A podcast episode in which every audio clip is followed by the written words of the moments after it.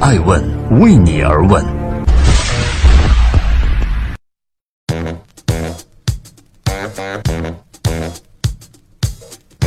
Hello，大家好，又来到了周日，今天是二零一八年七月的第一天。爱问人物创新创富，欢迎大家的守候。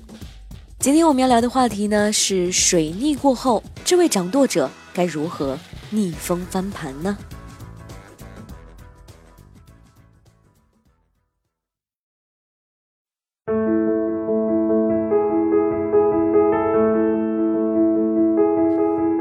能被用来赚钱的工具，没有人会不喜欢。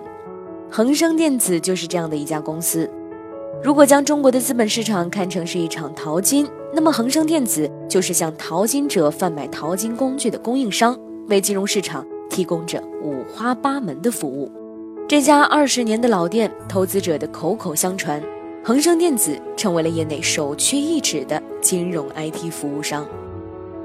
但是资本市场江河浩瀚，不曾有顺风顺水的旅途。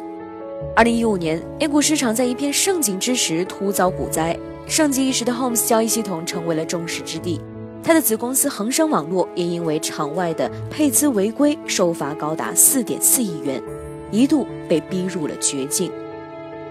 这场风波之后，恒生电子沉寂了将近两年的时间，到了二零一七年。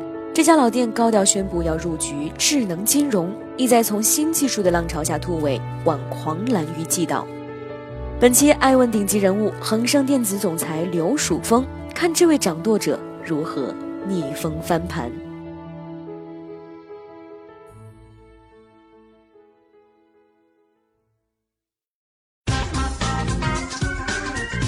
欢迎继续聆听《守候爱问人物》，爱问人物创新创富。技术与人，究竟谁来主宰金融？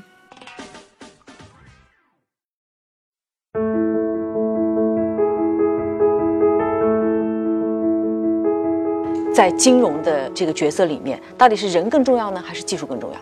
我觉得金融的一个最基本的是风险管理，所以风险管理在过去我们大部分是用人来做的，所以。我们可以说它是人的生意，但是今天随着技术的发展、网络的发展、大数据的不断的积累，实际上面科技越来越成为一个重要的力量加入进来，它是一个新的变量。所以人加科技，或者说金融加科技，之所以今天我们讲很多金融科技这样的一个话题的，我想一个非常重要的因素在这里。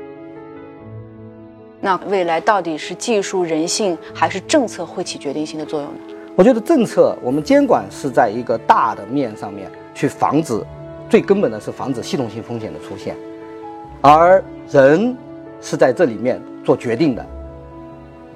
技术是帮助人能够更好的去识别和适配风险。我想这是三者的关系。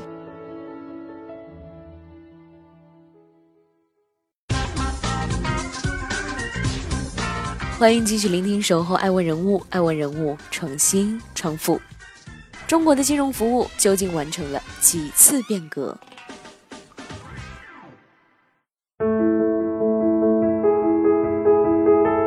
那您可以站在最客观的角度来评价一下，现在中国金融的发展，你觉得中国是一个什么样的历史阶段呢？中国市场实际上面也从一个快高速发展的，进入了一个中低速发展、中速发展。那么从资本市场来看的话，实际上面也从一个以贝塔为主的阶段进入了一个以阿尔法为主的阶段，或者说是一个结构化的投资阶段。所以这时候就大量的一些新的投资的理念、投资的方法也会出现。所以我觉得综合来看的话，我认为这是一个新的发展阶段的初始的时候。你怎么看未来金融业的走向？我们看到很多确实有很多变量、很多复杂的因素，但其实金融最核心的东西仍然是风险管理。所以，如何去准确的识别风险，如何把做到风险的适当性管理，在识别风险的基础上面，一个是资产的风险，一个是投资者的风险偏好。所以在这样的一个对风险识别的基础上面，我们要进行风险的适当性管理。从资产管理的角度来说，就要把适当的风险。配置给适当的人。嗯，所以我觉得这个风险的适当性，其实是一个最基础的东西。所以，如果你突破了风险的适当性原则，这是有问题的。所以，我觉得最重要的一个基本的原则就是风险的适当性原则。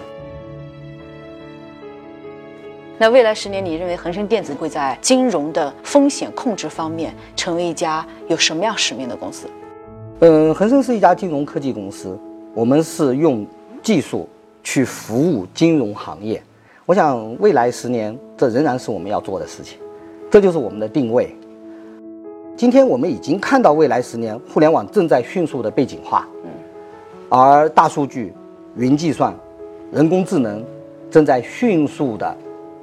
提高我们的生产能力，所以我们未来十年要做的事情就是，我们要始终站在技术发展的最前沿，用创新的技术去持续的服务金融行业，去赋能金融行业，这就是我们要做的事情。